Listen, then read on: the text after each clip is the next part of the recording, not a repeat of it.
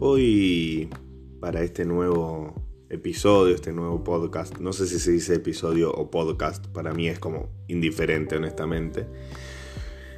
Eh, venía queriendo hablar de varios temas, tengo dos en la cabeza que van a ir ocupando los subsiguientes espacios.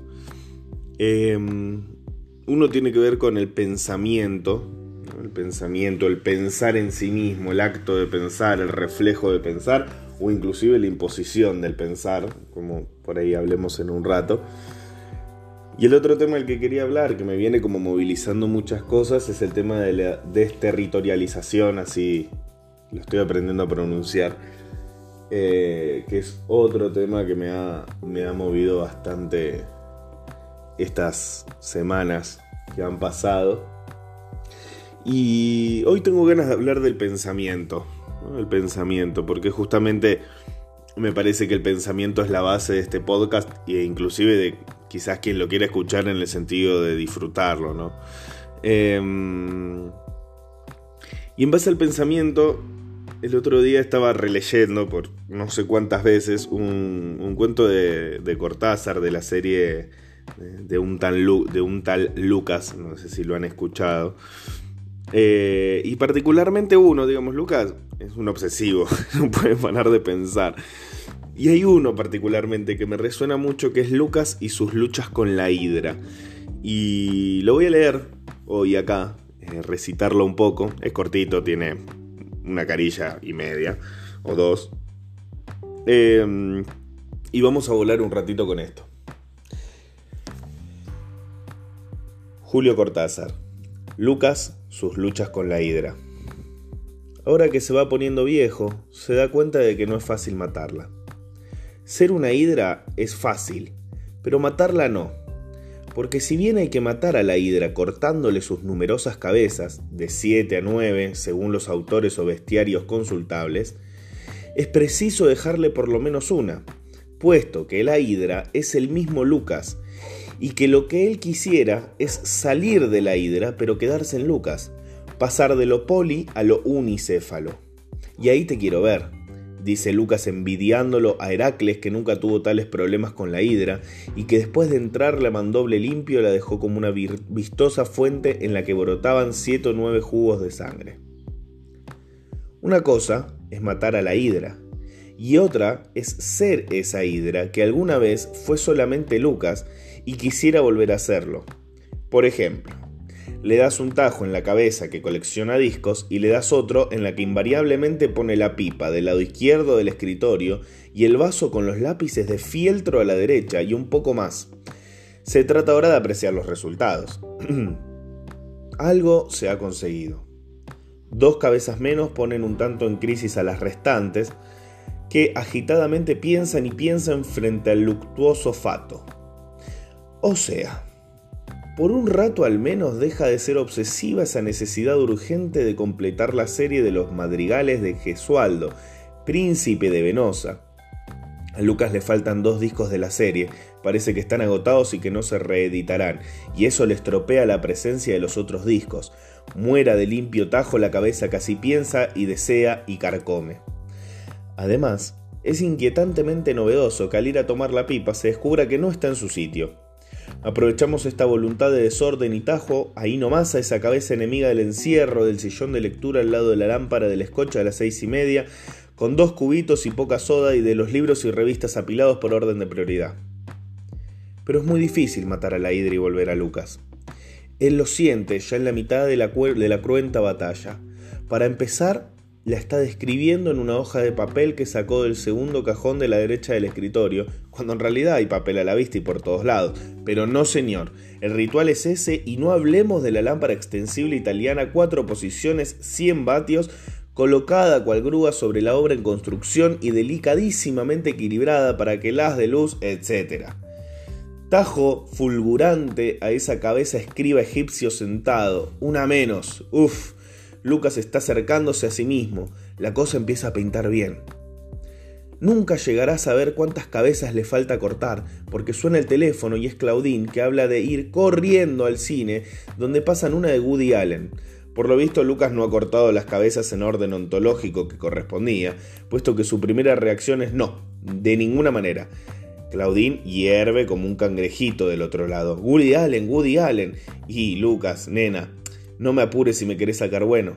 ¿Vos te pensás que yo puedo bajarme de esta pugna chorreante de plasma y factor Reus solamente porque a vos te da el Woody Woody?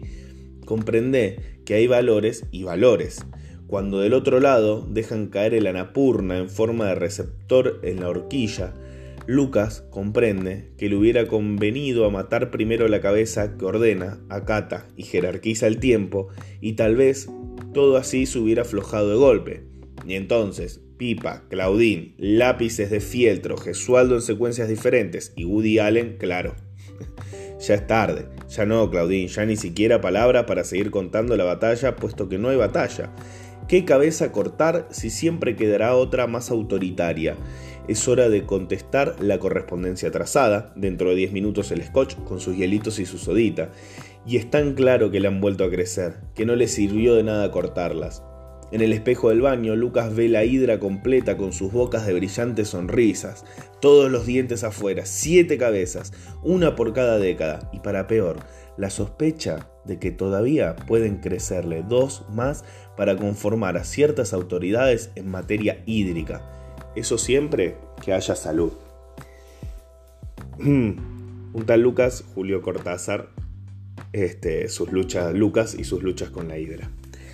Bueno, es increíble, ¿no? Como yo creo que Lucas es un reflejo de lo que le pasaba a Cortázar en su vida, pero bueno, esas son lecturas mías personales fanático de Cortázar, no sé si se nota, pero bueno, este, es increíble la, incapacidad que tiene Lucas para dejar de pensar, ¿no? Y cómo él lucha, en sus propias palabras, con esa hidra que lo carcome, ¿no? Y que lo consume y que lo obliga de algún punto a dejar de ser él, esa hidra que de alguna manera dirige y controla ese pensamiento, ¿no? el otro día leí un texto de Anester Cercenia, que me encantó, se los recomiendo, que se llama De Saberes y Emancipaciones, me explotó la cabeza. Y en una parte decía, los movimientos van aprendiendo que el monstruo de múltiples cabezas tiene que ser múltiplemente decapitado. No basta con cortar una cabeza, porque su capacidad de recomposición es muy grande es necesario ocuparse de todas ellas y no perder de vista a ninguna, por más pequeña que sea. y me parece que es esto, ¿no? El pensamiento, es eh, darle lucha a esas hidras. Eh, darle lucha y, quizás cuando me parece, y acá me voy un poco más a lo metafórico y, y alguna, si quiere, inscripción de la subjetividad propia, ¿no? Eh, fíjense lo que pasa cuando Lucas quiere cortar esas cabezas. Crecen más. El pensamiento está, aparece, circula. Es ello que nos sucede. No, es nuestro, no lo controlamos. Aparece, está. Y si lo intentamos cortar, lo único que hacemos es que se nos vaya para otro lado. Lo mejor que podemos hacer es confrontarlo, asumirlo, este, trabajar con eso, ¿no? Eh, pensar, justamente permitirnos pensar, que vivimos en una sociedad donde parece que pensar está penado por la ley un poco más. No pienses. Y no hablo acá de, cuestiones políticas, partidarias, ¿no? porque parece que hoy en día también pensar se asocia a eso. Ah, no, pero no. No, está bien pensar. Parece que desde que este, en nuestro historial este, de Argentina parece que la capacidad de pensamiento se cortó en el 73 y nunca más volvió. Si, miramos las producciones, las cosas que hay, parece que todo queda ahí. Todo termina entre los 70 y los 80. Es una cosa increíble, cómo se acotó tanto y, cada vez más. No sé en el mundo, pero no me voy a poner a hablar del mundo porque no soy el mundo, pero vivo acá y es increíble cómo eh, se acotó tanto la posibilidad de pensar, ¿no? Cómo se creó tanto la posibilidad de cortar esas sidras y que se vayan por otro lado. No pienses en, lo que está mal, no estés triste, tenés que estar feliz, ¿no? Esto se escucha todo el tiempo, tenés que ser feliz, no podés estar triste, no, pero superalo, sé fuerte. No, no necesariamente, pensá, sentilo, hay que dejarse sentir, formar nuevas... Eh, maneras de atravesar eso, que a uno le sucede, que a, uno, que a uno le aparece, que a uno se le impone como una fuerza superior extrínseca a lo que es uno mismo.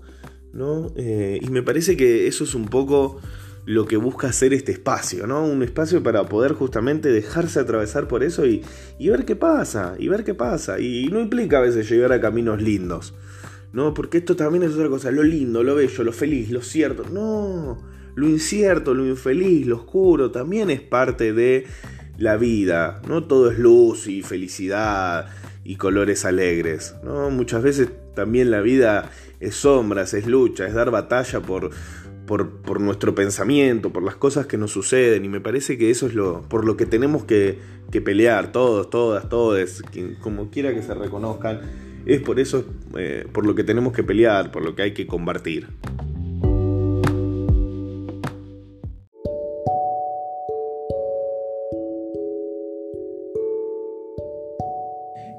Quiero cerrar con eh, un pequeño verso eh, de la canción en el hospicio de Pastoral, que ayer la estaba leyendo, y los dejo que, sigamos volando con esto, ¿no? Y dice, eh, me siento tan libre que hasta me ahoga esa idea. Un abrazo grande, que sigan volando.